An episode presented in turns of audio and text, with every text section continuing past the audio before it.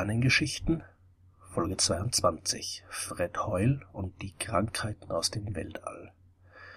Heute gibt's nur eine ganz kurze Geschichte, denn ich bin eigentlich krank und hatte nicht genug Zeit zum Recherchieren, also erzähle ich nur schnell was über Fred Hoyle, einen der größten Astronomen des 20. Jahrhunderts, der sich unter anderem auch auf sehr seltsame Art und Weise mit Astronomie und Krankheiten beschäftigt hat passt also zu meinem derzeitigen Zustand.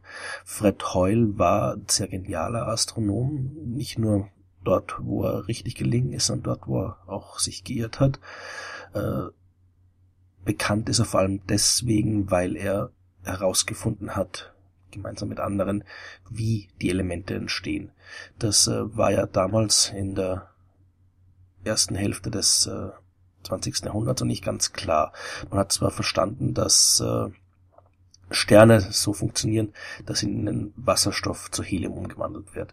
Das hat man herausgefunden. Aber wo kommt das her, was schwerer als Helium ist? Wo kommt zum Beispiel der Kohlenstoff her, aus dem wir Menschen bestehen?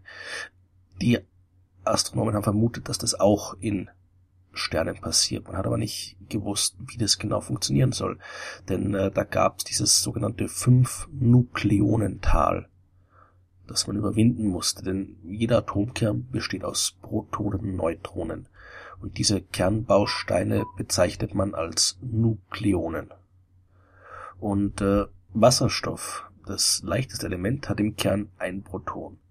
Die Isotope Deuterium und Tritium von Wasserstoff, die haben zwei oder drei Nukleonen, also zwei oder drei Kernbausterne. Ein Heliumkern hat zwei Protonen und zwei Neutronen, also vier Nukleonen. Ein Atomkern mit fünf Nukleonen, der wäre allerdings nicht stabil. So ein Atom würde sofort zerfallen. Danach gibt's wieder stabile Atome, ja, also mit sechs Nukleonen, das geht wieder. Allerdings muss man da erst irgendwie dieses fünf Nukleonental überwinden. Will man jetzt ein Element erzeugen, das schwerer als Helium ist, dann muss man dem Heliumkern erstmal ein Nukleon hinzufügen. Und das geht nicht, weil eben dieses Endprodukt mit fünf Nukleonen instabil ist. Natürlich kann theoretisch so ein Heliumkern auch gleichzeitig zwei Nukleonen aufnehmen. Dann wird ein Lithium-Atom, ein Lithiumkern mit sechs Nukleonen. Aber das äh, passiert im Inneren von Sternen nicht wirklich. Da wird er nicht irgendwie wie im Labor experimentiert, sondern die ganzen Kernteilchen fliegen wild durcheinander und äh, stoßen zusammen, zufällig. Und die Wahrscheinlichkeit, dass gerade zufällig zwei Kernteilchen auf einen Heliumkern treffen und damit Lithium entsteht, das ist, äh, die ist viel zu gering, um damit zu erklären, wo die ganzen anderen Elemente herkommen. Äh, Heul und seine Kollegen haben sich weiter Gedanken gemacht, wie das funktionieren kann. Ja, also Kohlenstoff hat zwölf Nukleonen und Helium hat vier. Da wäre es ja jetzt vielleicht möglich, dass drei Heliumkerne miteinander kollidieren und so aus drei Heliumkernen direkt Kohlenstoff besteht das ist wieder ein Wahrscheinlichkeitsproblem. Ja, drei Heliumkerne, die gleichzeitig kollidieren, das ist extrem unwahrscheinlich. Aber vielleicht fusionieren zuerst zwei Heliumkerne und dann kommt ein dritter dazu. Vielleicht klappt das. Wenn zwei Heliumkerne miteinander zusammenstoßen, dann gibt's Beryllium, also ein Atomkern des Elements Beryllium. Und wenn das mit einem Heliumkern kollidiert, dann entsteht Kohlenstoff. Das Problem ist, dieses Beryllium, was da entsteht, ist instabil und zerfällt extrem schnell, so schnell, dass die Chance quasi gleich null ist, dass in der Zeit ein weiterer Heliumkern eingefangen werden kann. Aber Fred Hoyle hat sich dadurch nicht irritieren lassen. Er hat gemeint, das muss ja irgendwie gehen, weil offensichtlich gibt es die ganzen schweren Elemente ja das heißt, da muss es irgendwie eine Möglichkeit geben. Er hat sich äh, überlegt, wie das mit den angeregten Atomkernen aussieht. Ja, also wenn ein Atomkern angeregt ist, dann äh, heißt das, dass die Konfiguration der Kernteilchen der Nukleonen leicht verändert ist.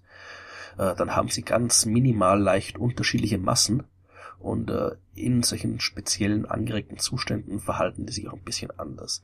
Wenn es jetzt einen speziellen angeregten Zustand von Kohlenstoff geben würde, der genau dieser Masse von Helium plus Beryllium entspricht, dann könnten die beiden viel schneller miteinander reagieren und das Beryllium würde nicht zerfallen, bevor sich Kohlenstoff gebildet hat. Das heißt, äh, die ganze Geschichte mit Kollisionen von Heliumkernen würde dann funktionieren, wenn ein ganz bestimmter angeregter Zustand des Kohlenstoffs existiert. Stabiler angeregter Zustand des Kohlenstoffs. Denn dann könnten Helium und Beryllium schneller reagieren. Das Problem ist nur, diesen angeregten Zustand des Kohlenstoffs hat keiner beobachtet, den kannte keiner zu dem Zeitpunkt. Aber Hoyle hat gesagt, okay, wenn diese Fusion von Helium und Beryllium tatsächlich die einzige Möglichkeit ist, Kohlenstoff zu erzeugen, und wenn wir feststellen, wie wir es offensichtlich tun, dass Kohlenstoff vorhanden ist, dann muss dieser angeregte Zustand existieren und hat genau ausgerechnet, wie der aussehen muss und hat einen Kollegen gebeten, im Labor gezielt nach diesem Zustand zu suchen und tatsächlich hat man ihn auch entdeckt. Ja. Also Fred Hoyle hat das Problem gelöst, wie man aus leichten Atomkernen schwere Atomkerne aufbauen kann.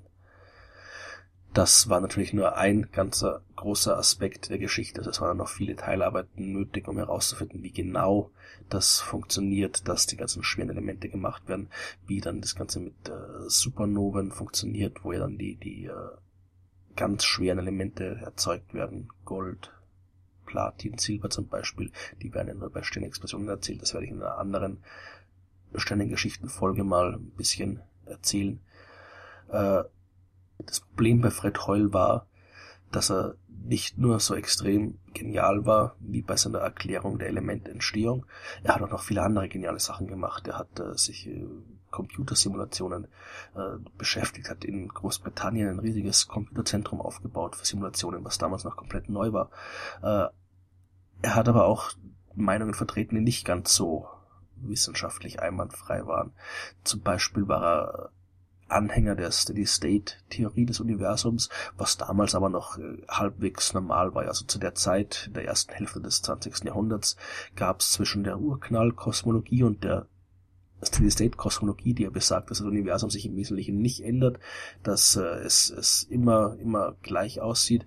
Äh, das war damals anhand der Beobachtungsdaten, der, der Daten, die man hatte, noch nicht so zu unterscheiden. Also da kann man sagen, war Heul einfach, hat, hat einfach diese Meinung gehabt und hat, das hat den, dem Stand der Wissenschaft nicht wirklich stark widersprochen, was er da vertreten hat. Andere Dinge schon eher. Zum Beispiel war Heul der Meinung, dass das Leben aus dem Weltall kam, die sogenannte Panspermie-Hypothese, die ja heute auch noch viele vertreten, was durchaus auch okay ist. Kann durchaus sein, dass äh, die Bausteine des Lebens äh, über Asteroideneinschläge auf die Erde gekommen sind. Das ist durchaus möglich. Äh, Heul ist allerdings noch einen Schritt weitergegangen. Der hat gemeint, dass wirklich das, äh, das Leben selbst im Universum entstanden ist. Er hat zum Beispiel gemeint, dass all die kosmischen äh, Staubwolken, die wir überall sehen können im All. Also die riesigen Staubwolken zwischen den Sternen aus gefriergetrockneten Bakterien bestehen. Also er hat wirklich geglaubt, dass der Staub zwischen den Sternen kein, kein ganz normalen Staubteilchen sind, Gasteilchen, sondern eben tatsächlich Bakterien. Und dass diese Bakterien ständig auf die Erde regnen. Dass also, äh, wenn Asteroiden einschlagen auf der Erde oder wenn Kometen vorbeifliegen oder einfach nur so, wenn eben diese Staubteilchen auf die Erde gelangen, dass diese Bakterien dann auf die Erde gelangen und dann auch noch lebendig sind. Das heißt, äh, Heul war der Meinung, dass wahnsinnig viele Krankheiten direkt aus dem All kommen. Er hat dann auch probiert bei seiner Arbeit Asteroideneinschläge mit Ausbrüchen von irgendwie Maul- und Klauenseuche oder Pest oder sonstigen Krankheiten in Verbindung zu bringen. Er hat sich sogar überlegt, dass äh, die menschliche Nase so aussieht, wie sie es tut, weil eben der Staub aus dem Weltall kommt. Das heißt, äh, er hat gesagt, wenn die ganzen Bakterien aus dem Weltall auf die, auf die Erde fallen, dann äh, wäre es unpraktisch, wenn jetzt die Nasenlöcher quasi oben liegen würden, damit der Staub äh, nicht direkt reinfallen kann. Darum hat sich in der Evolution unsere Nase so entwickelt, dass die Nasenlöcher nach unten zeigen, dass dieser böse Bakterienstaub aus dem All nicht in unsere Nase gelangen kann. Und äh, ja, also Heul hat noch, noch ein paar andere solche dieser Geschichten gehabt, äh, die sich später oder eigentlich auch damals schon als großer Unsinn erwiesen haben. Aber Heul war stur und hat diese Dinge bis äh, zum Ende seines Lebens vertreten und äh, wie gesagt, weil er stur war, hat er damals die Geschichte mit der Elemententstehung rausgekriegt, weil er sich nicht beirren hat lassen. Und genauso stur war er halt auch bei den Themen, wo er sich geirrt hat. Also Heul war wirklich ein Mensch, der für die Astronomie, für die moderne Astronomie enorm wichtig war, aber auch einer, der enorm absurde Dinge geglaubt hat und ein extrem interessantes Leben geführt. Also ich kann jedem nur empfehlen, mal eine Biografie von Fred Hoyle zu lesen. Es gibt da eine recht schöne, die heißt äh, Fred Hoyles Universe von Jane Gregory. Die kann ich nur empfehlen, aber man kann auch irgendwann bei Wikipedia lesen. Also es lohnt sich über Fred Hoyle Bescheid zu wissen. Er hat übrigens auch jede Menge Science-Fiction-Bücher geschrieben, die man auch heute noch gut lesen kann. Also Fred Hoyle war ein interessanter Mensch, wenn er auch mit den Krankheiten aus dem Weltall nicht unbedingt recht gehabt hat. Und ich werde mich jetzt mit meiner Krankheit wieder zurück ins Bett begeben. Bis zum nächsten Mal.